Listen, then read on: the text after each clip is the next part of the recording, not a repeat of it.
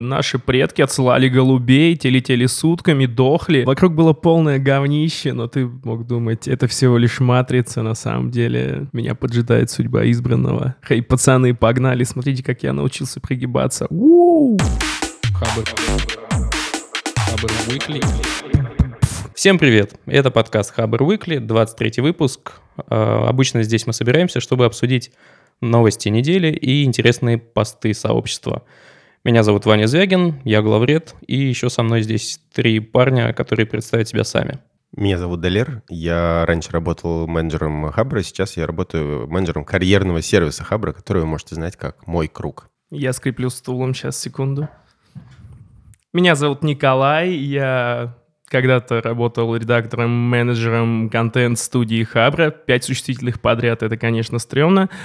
И э, нет, не поэтому. Я покинул Хабр, и сейчас я главред блога Geekbrains. Это такой сервис для обучения классных людей. Не будем рекламировать, это слишком долго. Вот. Я знаю, что с нами с недавних пор ТЖ, и э, ТЖшники, и ТЖшницы, здрасте. Отдельные здрасте. Меня зовут Адель Мубаракшин. Я отвечаю за то, чтобы на Хабре все работало. Ну, в смысле, не ломалось, по крайней мере. Да, я занимаюсь тестированием. Ну что, поехали. Чья первая новость? Э, Первую новость принес я. Называется «Как НАСА заботится о безопасности и рассудке своих астронавтов». Это перевод статьи Эндрю Тарантолы, которую он написал на Engaged. Вот. Ну и, в общем, суть в чем? Космос очень агрессивное место, к нему нужно очень э, хорошо подготовиться. Господи, простите. Долбанный космос, долбанный космос. Да ладно, нормально. Ты... Понятно, что сложно формулировать, потому что ты не астронавт. Ты обычный парень. Блин, да. Э, Смирись с этим, да. Короче, в космосе жестко, вот, и к космосу нужно хорошо подготовиться. Я просто в какой-то момент понял, что я вообще разговариваю как чиновник. Я не понимаю, работал ли, может быть, я раньше где-нибудь в казенном месте, вот, я стараюсь максимально сокращать. Но когда я начинаю сокращать свою речь, получается такой вот пшик, типа, Она в космосе утонула. жестко. В космосе жестко, надо к этому космосу подготовиться. Собственно, основные пункты, как нас готовит, это первое, жесткий отбор, ну, то есть э, очень много разных тестов первичных к тем, кто хочет э, попасть в космос. Это жесткие психологические тесты, самые разные, э, жесткие физические тренировки, постоянные какие-то репетиции разных э, странных э, и не странных, нештатных ситуаций, потому что в космосе может случиться вообще что угодно, и ты при этом тебе помощи ждать нет кого, но только если там какая-то дистанционная с центра управления полетом. Плюс э, НАСА старается, чтобы космонавты поддерживали контакт какой-то с близкими людьми, поэтому там у них есть разные видеочаты, и они стараются там, когда отправляют посылки, какие-то вещи от близких э, людей передавать космонавтам. У космонавтов есть доступ в соцсети, и я думаю, потом в описании я приложу Инстаграм и Твиттер э, одного из космонавтов. Плюс еще НАСА поощряет э, занятия хобби космонавтов. И, например, вот Крис Хэтфилд записал гитарный альбом в космосе. И там вот в статье есть клип вообще, где он... Ну, в общем, он сделал кавер на Space Oddity э, Дэвида Боуи, еще и клип записал. Вы- Вышло очень А круто. еще у него есть офигительная книга, я забыл, как она называется, но, короче, про космонавтику от лица космонавта не скучно, просто бомба, почитайте все. Вот, я так понимаю, что главный-то, на самом деле, челлендж для космонавтов, астронавтов, э, тайконавтов, кем бы он ни был, это то, что ты находишься в такой очень маленькой капсуле с э, земной атмосферой, которая несется на охренительной скорости э, за 36 миллионов километров или там 56, да, 56 до Марса в самой близкой точке. И это просто психологически стрёмно. Вы можете себе такое представить?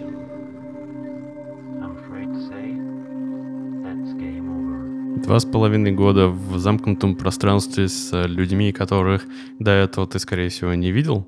Вот прикиньте, сейчас просто эта комната с пятью человеками берет, Стартанет. да, берет и отправляется на Марс. Э, Мы в какой момент, интересно, мы убьем друг друга? Когда сядет э, батарея у ноута нашего звукорежиссера, я думаю, и у остальных ноутов тоже. Я думаю, в тот же самый момент, как только пропадет соединение с интернетом. Кстати, насчет соединения с интернетом, там был пассаж в статье, что типа вот, сложно поддерживать сообщение, потому что туда-сюда сигнал идет 40 минут от Марса там и обратно. И я подумал, какого черта 40 минут? Ну это, это вообще ничто. Ну типа наши предки отсылали голубей, те летели сутками, дохли, целые поколения сменялись. Потери пакетов. Пакеты терялись, поколения сменялись. э, Потом ты узнавал, что э, нигерийский принц оставил тебе миллион. К тому времени он уже был, наверное, дед. Вот, что-то такое. Да, и, конечно, куча есть проблем, но мне кажется, вот проблема связи с э, домом, она, ну, Типа надумано? ну, она не то что надумана, но она переоценена. А вот проблема оставаться с этими чуваками много-много времени в замкнутом пространстве, это, конечно, грустно. Оказывается, у меня есть знакомая, которая пойдет учиться или уже началась учиться на космического психолога. Есть такая кафедра, э, магистратура в МГУ. Там учат людей, которые помогают космонавтам справляться с сложными ситуациями в космосе, ну, вообще заботиться о их психическом здоровье.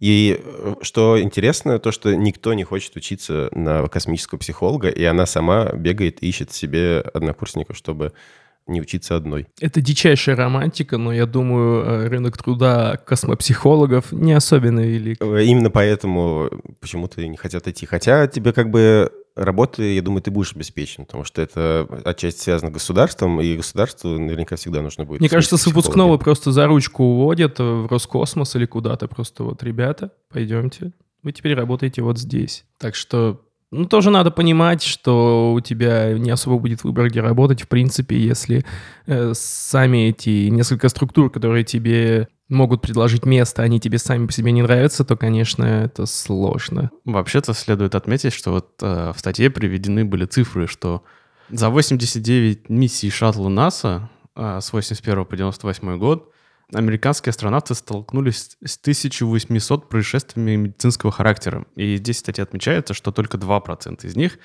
были как-то связаны с а, проблемами поведения космонавтов.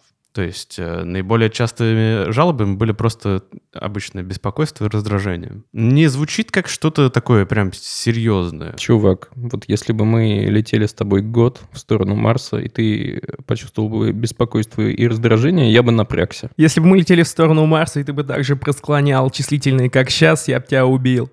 Я не знаю, как это... Я чукча не, не писатель, короче. Ладно, ладно, нормально, нормально. К счастью, мы не Вообще су- суть в том, что мы бы даже не попали в эту космическую программу, потому что там от- из 18 тысяч кандидатов отбирается, дай бог, 60. 18 тысяч 60. О, знаете, что вспомнил? В каком-нибудь фильме типа «Интерстеллар» э, чуваки вообще без палева таки берут и набирают команду. Ну вот нам нужен ученый, возьмем его. Вот ты будешь. да. Да, пофиг на подготовку, на всю фигню вообще. Как так? Вот это недостоверно в Голливуде всегда. Ну да. ну, если да. бы тебе показывали всю подготовку, то ты бы, наверное, уснул на половине фильма. Мне э, интересен еще был вопрос, э, он там освещался в паре абзацев, э, зарождение международной космической культуры. И, ну, это так прикольно. То есть э, группа людей, которые вместе проводят какое-то время в одних условиях, у них формируется какая-то культура всегда. Ну вот, например, прикольная культура там у моряков, у зэков, вот это вот все Прикольно. прикольная. Я долгое время я был подписан на паблик ждущих зоны, типа, и там вот э, как раз э, якобы женщины зэков рассказывали о своих историях. Да. Это было прикольно. Я почерпнул кучу разного сленга, который уже почти забыл. Но был такой период. Ну так вот. И культура, значит... э, Далер, у тебя нет проблем с надеюсь, речью. что Извини. ты мне мстишь за числительные, да? Да, да. Ха. Ну вот, я надеюсь, что когда полеты станут более распространенные, там можно будет с- слетать э, на Луну, там, ну, типа по цене, по цене билетов в Штаты, например, или что-то типа того, то появится какая-нибудь такая вот э, культура тоже. Хотя, с другой стороны, если это станет слишком потребительским явлением, то, типа, мы упустим этот момент, потому что, ну, с другой стороны, вот, с одной стороны, у нас есть культура зэков, моряков, то есть люди, которые долго живут в одном пространстве, но, с другой стороны, у нас нет э, там особой культуры пассажиров самолетов или еще чего-то. Для того, чтобы выработался э, вот этот вот пласт, нужны условия как раз нужно, чтобы все было развито, развито чуть больше, чем сейчас, но недостаточно э, для того, чтобы это стало вот как э, Uber вызвать, например. Мне было бы интересно, чтобы так получилось. Да, я увлекся. Ну, Коль, это... Культурологические вопросы меня иногда, иногда задевают. э, Продолжаем. Так что, вывод какой? Было бы классно? будем, типа? будем посмотреть, было бы классно, что я могу сказать. Надеюсь, доживу еще, вот вывод такой. Ты можешь посмотреть, как это может быть в сериале Star Trek, например, не знаю, Next Generation. Там, мне кажется, очень много вещей, как может быть устроено наше сообщество, когда мы выйдем в космос. Вот в Стартреке описано. И мне кажется, человек сможет космос покорить только когда он э, превратится в какое-то одно такое целое, без э, границ, без разных государств, когда будет одна общая федерация. Я лично Ты, считаю, э, что... Я буду говорить. Ладно, извини. А, Ты опять затронул нежнейшие фибры моей души.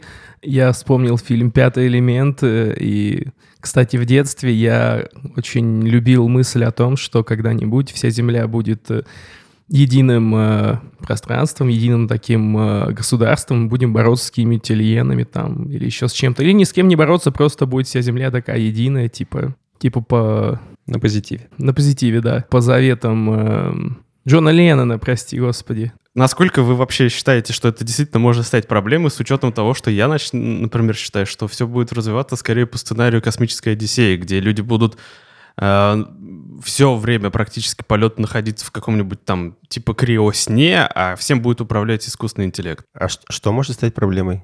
Ну, взаимодействие членов экипажа, я имею в виду. Типа, чтобы все не, не перебивали друг друга, все спят. Да. Ну, то есть с банальными какими-то рутинными задачами в м, самом процессе полета может уследить какой-то даже не очень сложный искусственный интеллект, я считаю. Наверное. Ну, в случае каких-нибудь эм, таких форс-мажорных ситуаций, безусловно, ну, надо либо пробуждать кого-то. Ну да, и тут кого-то пробуждают, и начинается самая крепота, да? Да. Оказалось, что он проснулся один, все криокапсулы пустые, Да-да-да. везде кровь. Мне кажется, надо будет... Мне кажется, это хороший сценарий, довольно правдоподобный, но надо будет э, просто иногда пинговать этих людей из Земли, например. Типа, эй, чуваки, Ну вот даже в том кто же... вышел, кто нет. Даже в той же космической Одиссее э, суть была в том, что там один человек bod- бодрствовал, я имею в виду его. У него весь экипаж был в кривосне, а один как э, оператор, как дежурный был. А, типа вахты? Вахты, да. Прикольно. Ну, то есть он ни с кем не взаимодействовал там, его никто не бесил, он жил себе в свое удовольствие, да. Я вот не смотрел фильм «Пассажиры», но там, ну... В конце херовая концовка, а Дженнифер так... Лоуренс и... Да-да-да, а так вообще хороший. Ну, просто затея похожая. Там дерево выросло на корабле. Вот как мне казалось, типа, затея похожая. То есть человек, э, ну, вот я не вижу никаких проблем, например, вот как если вдруг я окажусь в такой ситуации. То есть я был бы готов быть тем вот одним человеком, который, ну, в смысле, справляется с одиночеством, там, вот это вот все. Много таких людей можно найти, Вот, я имею в виду. я, я знаю, чем надо подытожить. Если ты такой морально устойчивый, я бы тебя отправил в проект Марс 500, который уже, кажется, закончился, и Мгм. посмотрел бы на тебя в управляемых условиях, а не в условиях, когда ты летишь в капсуле, и от тебя зависит жизни э, кучи других людей. Я предлагаю спуститься с небес на землю и кратенько обсудить вот что. Microsoft 16 декабря похоронит Windows Phone, а 10 декабря, почему-то раньше, похоронит Windows 10 Mobile. У меня с этой системой, которая вот вся из плиточек и с интерфейсом метро, связана даже какая-то такая приятная ностальгия. Несколько телефонов у меня таких было, и на тот момент, когда эта система вышла, она была такая вообще не похожая ни на что, что было до этого, ни на Android, ни на iOS, и это было очень круто. А теперь Сатья Наделла говорит, сорян, ребята, мы... У нас вообще винда в целом не в приоритете, даже та, которая на компах. Там надо уточнить. Во-первых, закрывается э, этот как его, магазин приложений, Marketplace, да. и вы не сможете загрузить новые. Во-вторых, э, поддерж- ну, как бы с самими Windows фонами пользоваться можно, просто прекращается их поддержка. А я тебе расскажу, у меня есть Windows Phone. Вот, мне интересно, кто вообще этим пользуется, потому что нет, сейчас. А сейчас? Я сейчас тоже не пользуюсь, я но он у меня есть, я его включал. бы. Ну или расскажите, чем он вас привлекал тогда. Привлекал тем, что он не похож. Он был всегда, по-моему, мертворожденным. Вау, не похож. Ну, блин, он был правда стильный. И на тот момент он казался, возможно, за счет вот этой анимации с перелистыванием всех этих тайлов и плиток, он казался быстрее, что ли, потому что вот э, анимация не бесила, и при этом она скрадывала время ожидания загрузки всей фигни. У меня было ощущение, что все телефоны, которые у меня были, они прям летали. Было клево. С точки зрения со- софта сейчас, я запустил э, Samsung с, э, по-моему, версии 7, 7.5, что ли, что-то такое. И, короче говоря, там половина софта уже не поддерживается, из маркетплейса э, уже, ну, короче, маркетплейс не выдерживает сравнения с тем, что есть сейчас на основных платформах. И самое главное, браузер встроенный, который Internet Explorer, он прям грустненький, и он часть сайтов уже не может особенно открыть. Я не знаю, какая там версия, но, короче, за прошедшие сколько лет? Пять он уже морально устарел. Твоя версия еще старее, то есть там еще, мне кажется, лет 7-8, то есть 7-5. 5 М. прошло вот с восьмой версии, начиная.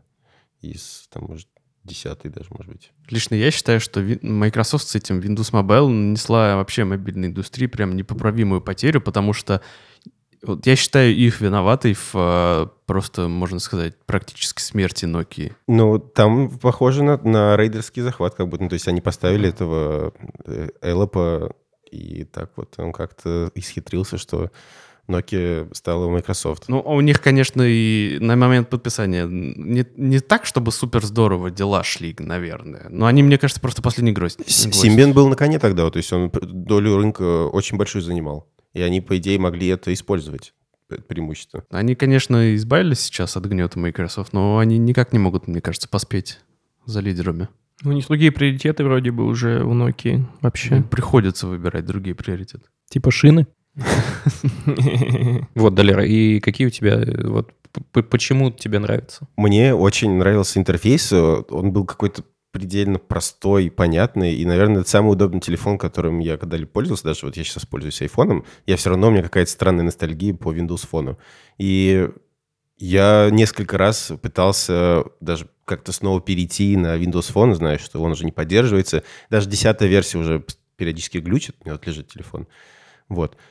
И вообще, короче, очень понятный интерфейс. Мне кажется, Microsoft здесь сделал ошибку, то, что он начал разрабатывать э, прям операционную систему, хотя нужно было просто, мне кажется, делать какой-то интерфейс для уже существующей операционной системы, типа Android. Как они сейчас, собственно, и начали. Ну, не они, в смысле, а Nokia ты имеешь в виду? Не, Microsoft. Ну, то есть это же затея Microsoft была свою мобильную операционную систему сделать. Ну, конечно, в пику всем остальным. А у них же есть сейчас вот это, простите, Microsoft 10X или как-то так для их новых раскладных устройств. No fucking idea. Да-да-да. Э, 10X, и- а для телефонов они Android. Android используют. 10X это какой-то обрубок от десятки, что ли. Для ARM процессоров, насколько я понял. Ну, мне кажется, они Ой. все вдохновлялись примерно вот той самой идеей, которую исповедует Apple с их собственной экосистемой. Все, мне кажется, сейчас пытаются как-то завязать побольше э, пользователей на побольшее количество своих устройств, чтобы все было так бесшовненько, единенько. Но даже, ну, как бы, Microsoft не совсем отказались от этой идеи. У них есть приложение «Мой телефон» на Windows 10, которое якобы позволяет синхронизироваться с тем, что ты делал на компьютере, открывать в браузере те же сайты, там закладки, файлы, документы и так далее. Ник- никто из вас не пробовал, потому что я вообще не знаю, как это работает. Нет, да? Я не пользуюсь Windows. Я пользовался чем-то похожим э, у Huawei, когда ты, или у, у Samsung, когда ты можешь телефон подключить типа к монитору, и он станет, э, ну, типа компом. Samsung DeX вот этот. Да-да-да, вот Ну, этой штукой. не Недолго по- попользовался, но, в общем, Microsoft можно пожелать только удачи. И в очередной раз посоветую посмотреть кинцо про Билла Гейтса. Inside Bill's Brain. В этом подкасте, скажем так, много раз уже будет упоминаться кино, и в частности вот эта тема, которую принес я. Она называется «Как матрица создала пуленепробиваемое наследие». В частности, этот пост приурочен к тому, что в этом году матрице исполняется 20 лет. Э, Довольно знаменательное событие, и, и в этом посте обсуждается, как, э, как матрица создавалась, какими идеями вдохновлялись братья... Ва- Братья? Тогда еще братья Вачовски. И здесь довольно интересная информация о том, как э, подготавливались актеры, например. Вообще, я думаю, по прошествии такого количества лет можно уже смело утверждать, что «Матрица» была э, с таким передовым и весьма визионерским фильмом, который сильно опередил свое время и даже 20 лет спустя можно с- даже с некоторым ужасом заметить, что вообще-то все те ужасы, которые в фильме представлялись как ужасы, сейчас уже обыденность вообще-то. Например. Ну, в плане виртуальной реальности, которая сейчас пытается развиваться во все поля, ну, не очень быстрыми шагами, но продвигается куда интенсивнее, чем в те времена, например. Возобновляемые вот эти вот источники питания, вот это вот все. Вот этим, скажем так, это мрачное будущее, вот подмененной реальности какой-то, на самом деле, а, при должном желании можно какие-то подобные намеки и в нашей текущей жизни найти, я считаю. Ну, это философская концепция, она перекладывается, в принципе, на нашу реальность довольно просто. И вопрос в том, какие допущения, какую разницу ты можешь допустить э, в сравнении. Вот именно в этом как раз была главная идея братьев Вачовски. Они попытались переложить э, идеи дзен-буддизма, философский трактат симуляции, симулякры. В, итоге их мысли вылились, вот рассуждения об этом фильме.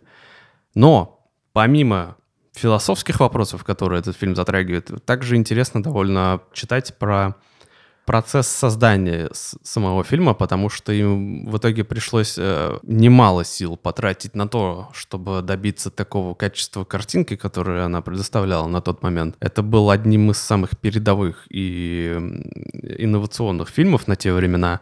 На один только вот кадр, где самый известный кадр из «Матрицы», где на крыше Нео уворачивается от пули, было потрачено чуть ли не несколько месяцев работы, 750 тысяч долларов, и это Два года аж. два года даже. Вот. Э, И в итоге сложность самой съемки в целом была беспрецедентной, потому Я, что... кстати, знаю cool story про съемки, потом расскажу. Вот. Они, на самом деле, множество итераций прошли, прежде чем пришли к конечному результату, вплоть до того, что у них были идеи а, запускать высокоскоростную камеру на каком-то снаряде типа ракеты. Это, а, это ну, удивительно.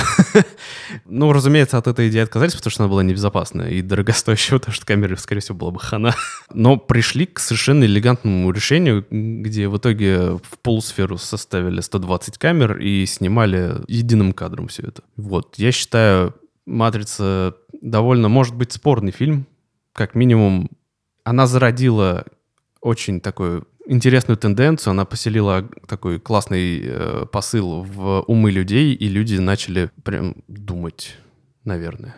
Я имею в виду, что искать какие-то глубинные смыслы в, этой, в этом фильме. Вот так. Какие-то экзистенциальные вопросы себе задавать, потому что 90-е вроде как были тогда таким очень э, комфортным э, временем. Ну, смотря для кого. Для какой половинки суши они были комфортным временем. Ну, для, для того, видимо, для западного. Ну вот, ты, наверное, захотел закончить мысль, я тебе Ну, было комфортным временем, но при этом вроде казалось э, что-то не то. Ну, Там вот проблема 2000, и, в общем, там несколько таких вот было. Было комфортно, но при этом казалось, что улетая на Марс. Все. Короче, фильм заставил задуматься. Первым было, рейсом было, улетая. вокруг было полное говнище, но ты мог думать, это всего лишь матрица, на самом деле меня поджидает судьба избранного. Хей, пацаны, погнали, смотрите, как я научился пригибаться. У! Ну, Спасибо, Примерно так, по-моему, выглядело. Ладно, чтобы не грустить, расскажу вам такие cool story, которые обещал. Братья Вачовски, прежде чем снимать фильм, сначала искали инвестиции. И им дали, кажется, 10 миллионов долларов, типа на весь фильм. Они такие, блин, у нас есть супер концепция, вся фигня. И, короче, на 10 миллионов они сняли, типа, 10 минут, что ли. А потом пришли и показали, им говорят, типа, это все? Они говорят, ну да, посмотрите, как классно. И в итоге им дали что-то, ну, какие-то космические деньги на то, чтобы доснять, э, а на 10 лямов они просто сделали proof of concept. 60 миллионов там якобы изначальный был бюджет. М. Ну, короче, расширили бюджет, и все стало классно. Но они доказали, что бюджет им нужен для, типа, для Они дела. не уместились в этот, в этот бюджет, кстати. Да? Вот этого уже не знаю. Им пришлось еще денег требовать. Вообще, пост очень длинный, очень клевый, я советую его всем почитать, разумеется. Мне было интересно почитать, как подбирался каст для сериала, как э, у Ривза там шла карьера под откос. А, Для да, сериала? для сериала. Ну, Какого? там три серии. Не, имею в виду, конечно же, фильм. Фильм, да, фильм. Карьера Киану Ривза шла под откос, но его подобрали. Он оказался такой классный парень. Потом там история про Лоуренса Фишберна, про актрису, сыгравшую Тринити, не помню, как ее зовут. Почему-то ни слова не сказано об агенте Смите. Не знаю этого актера, но мне он, например, казался очень внушителен. И его как-то обидели вниманием в посте. Мне кажется, с ним просто не было проблем. Ну, он дико крутой, ё Ну да. Он очень внушающий чувак. Так что, если, если вам очень понравился пост э, и вам нечего делать после его прочтения, поищите, как нашли на роль агента Смита чувака, потому что эта инфа упущена. А вообще, ну, когда вышла «Матрица», и долгие годы после этого я не мог э, вообще, ну, не мог зарубиться в это, не мог это понять. А лет в 15 я купил э, DVD «Матрица» в переводе «Гоблина». «Гоблин» для меня открыл «Матрицу» в то время, потом она опять закрылась. И, честно говоря, я посмотрел все три части за поем только лет в 20 с чем-то. И, в принципе, советую всем смотреть три части разом, потому что, ну, по крайней мере, по крайней мере, у меня это выветривается из памяти довольно быстро. Вот. Не только вот посмотрев три части вместе, ты такой, «О, вот это концепт. Не знаю, как у вас, просто, ну, совет на личном опыте основанный. Короче, тема про э, игру, в которую может, можно играть на бумаге, играет в нее один чувак. Там был пост, э, типа ты пишешь там в ряд какие-то числа и начи- находишь там пары этих чисел, и в итоге дописываешь все числа, и пока ты все не вычеркнешь по каким-то правилам, у тебя игра не закончена. И этот пост меня тронул тем, что в детстве я тоже любил все эти игры на бумаге, потому что комп у меня появился черти когда, и консолей тоже особо не было. Я начал гуглить, эм, какие еще можно было придумать э, развлечения на бумаге для одного, ну, потому что все мы интроверты во многом. На самом деле, такая вроде бы интересная сфера, а я нашел только какие-то шахматные головоломки, которые можно вот проворачивать одному, что-то там рисуя. С этим вот грустно довольно. Может, у вас есть какие-то простые игры, которые можно развлечь себя в одиночку? Г-г-г. Пошло немножко звучало, мне кажется. Ну да ладно. Слушай, вспоминаю школу, и чем мы занимались на, задними- за- на задних партах. Это были точки, совершенно точно, когда нужно окружить точки соперника стенкой, соединяя свои точки. А, Но это все на двоих. Я вот, собственно, и думаю, что О. одиночных игр я почти что не помню. А, Морской бой, танки, когда ты складываешь листочек вместе и кляксы — это взрывы. Ам, Блин, а что еще-то было, я даже не знаю. Ну, можно рисовать всяк- всякие абстракции. Вот э- это, этим я занимался в одиночку, совершенно точно. Дорисуй вагон, например, на партах. На партах Была рисую такая игра. вагон. Ну, там, типа, состав, который нарисовали до тебя чуваки. Тебе нужно было дорисовать свой. Парень ты дерзкий. Там, правда, обычно была какая-нибудь фраза, которая заставляла тебя нарисовать, потому что ты не хочешь быть э, тем словом, которое там написано. Дорисуй вагон другой. Да. Дорисуй могу другой, да. Судоку. Ну, правда, вот не 28, я до сих пор не понимаю, как это работает.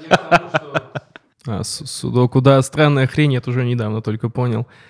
Я насчет игр, которые вот требуют э, листа бумаги, ручки как бы и только одного человека.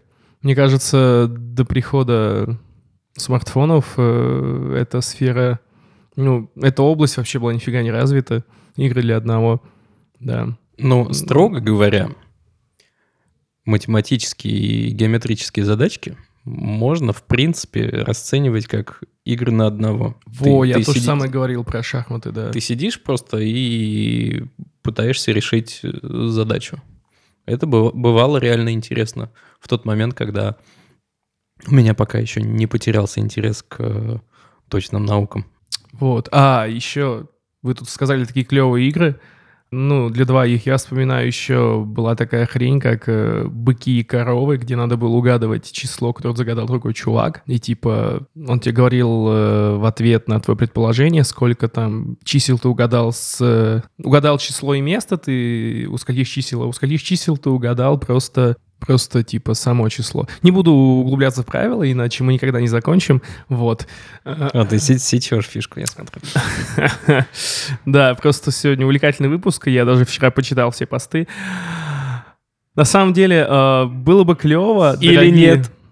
э, Учитывая, как у нас возросла аудитория, эй, ты Жешечка, э, было бы здорово, если бы вы написали тоже какие-нибудь э, свои клевые развлекухи на, на бумаге, там, на одного, на двоих. Мне кажется, эта тема заслуживает того, чтобы ее немножечко возродить, а то все эти ваши приложения уже достали, сколько можно монетки собирать. Э, ну так вот, у нас есть э, классный каналчик, э, он называется Хабр Подкаст, да. Ссылка на него будет, наверное, во всех описаниях. Если вам есть что рассказать, пожалуйста, приходите, расскажите, а мы, э, вот четверо балбесов, что-нибудь вам ответим и поболтаем о том о сём. На этом темы кончаются, я перестаю говорить спасибо. Могли бы обсудить, но не обсудили. Ту-ду! Вот. Вернемся к моему унылому голосу, в общем, да? Я, я про это. Была, на самом деле, интересная статья, которая, по сути, с легкостью могла бы стать основ... ну, как бы одной из основных тем подкаста, но просто мы не специалисты и совсем не можем никак это обсудить. Э, Она называется «Суперинфекция, антибиотики и модели зомби-апокалипсиса». Звучит очень интересно. А, Прям можно было бы раска- э, обсудить про что-нибудь, типа там грибов, которые захватывают разум, и бактерий, которые выживают в самых нев- ну, невероятных ситуациях. Но мы не биологи. Но, по крайней мере, ее как минимум очень интересно почитать. Интересные картиночки и видосики. И просто познавательная тема, мне кажется, прям здорово. И в, в описании будет ссылка на подкаст Of the Dead, в котором э, весь подкаст про зомби, про зомби-апокалипсис, про жизнь во время зомби-апокалипсиса. И там, кажется, была тоже серия про вот эти все инфекции. Ну вот, как минимум. А, еще была тема про профессиональное выгорание айтишников. Ну, у нас на эту тему был отдельный прям подкаст, в котором мы долго это обсуждали, и поэтому решили не включать ее снова. Тема называется «Профессиональное выгорание айтишников. 15 ответов психиатра Максима, Максима Малявина». То есть здесь более конкретный взгляд конкретного э, специалиста, который, может быть, э, поможет именно разобраться именно с медицинской точки зрения в этом вопросе, какие-то там вопросы просветить. Если вдруг интересно, тоже почитайте. Тема выгорания всегда, мне кажется, активная, всегда где-то витает в воздухе, она довольно интересная и скажем так, у многих могут быть с ней проблемы. Вот. Ну и последняя тема, которую я просто хотел добавить в качестве продолжения к нашему предыдущему подкасту, про то, что вот мы в прошлом подкасте обсуждали тон и м, криптовалюту, Telegram и так далее. И вдруг выясняется на этой неделе, что у них не все так радужно, и у токенов грамм есть проблемы. Сейчас я скажу точнее. Боятся, что отмывают э, деньги. Что, что нечестным Да-да-да. образом деньги попали туда. Комиссия по ценным бумагам биржам США наложила временный запрет на распространение токенов. А, Эта комиссия требует от Telegram взять на себя обязательства и не предлагать, не продавать и не передавать свою предполагаемую криптовалюту, именуемую грамм, с тем, чтобы сохранить текущее положение вещей до того, как суд сможет решить все юридические вопросы, которые лежат в основе этого дела. В связи с этим э, торговля этими э, токенами была приостановлена, а сам Дуров предложил инвесторам криптовалютного вот этого проекта вернуть 77% вложенных дел. э, средств, простите. 77% вложенных средств. Мне кажется, что это в целом большой удар нанесет по данной инициативе, и как бы это все не сложилось, как бы не схлопнулось. Вот. И это все интересно на фоне вообще массового исхода из фейсбуковской валюты Libra, потому что сначала ее как бы вроде бы поддерживали и PayPal, и MasterCard, и Visa, и куда-то они все разбежались тоже за прошлую неделю. Олег Тиньков в своем инстаграме пишет, что наконец-таки закончилась эра шальных денег и всех вот этих вот пирамид, панцо. И, снова все обратят внимание к нормальному бизнесу, в котором есть э, инвестиции, э, прибыль, дивиденды и вот это все такое. Ну, в общем, вот одной строкой практически. Ну что, всем пока. Вот. Всем пока. Пока всем. Ставьте в iTunes 5 звезд, оставляйте отзывы и рекомендуйте своим мамам, бабушкам, друзьям. И не предлагайте предполагаемые валюты, не продавайте предполагаемые валюты. Предполагаемые валюты. Чё? Что? Какие Не понравилось, как это может заплести язык, продавать, пред- предлагать предполагаемые валюты. Что такое предполагаемая валюта? Ты же сказал это о валюте, тон, вот это вот Я все. не говорил, что она предполагает. Это не термин. Нет, но это заплетает язык. Ладно. Спасибо, пусть. что нас слушали. В общем, спасибо, да. Ты, Жешечка, еще раз привет, ну и хабаровчане сладкие. Пока. Хабр. Хабр Weekly.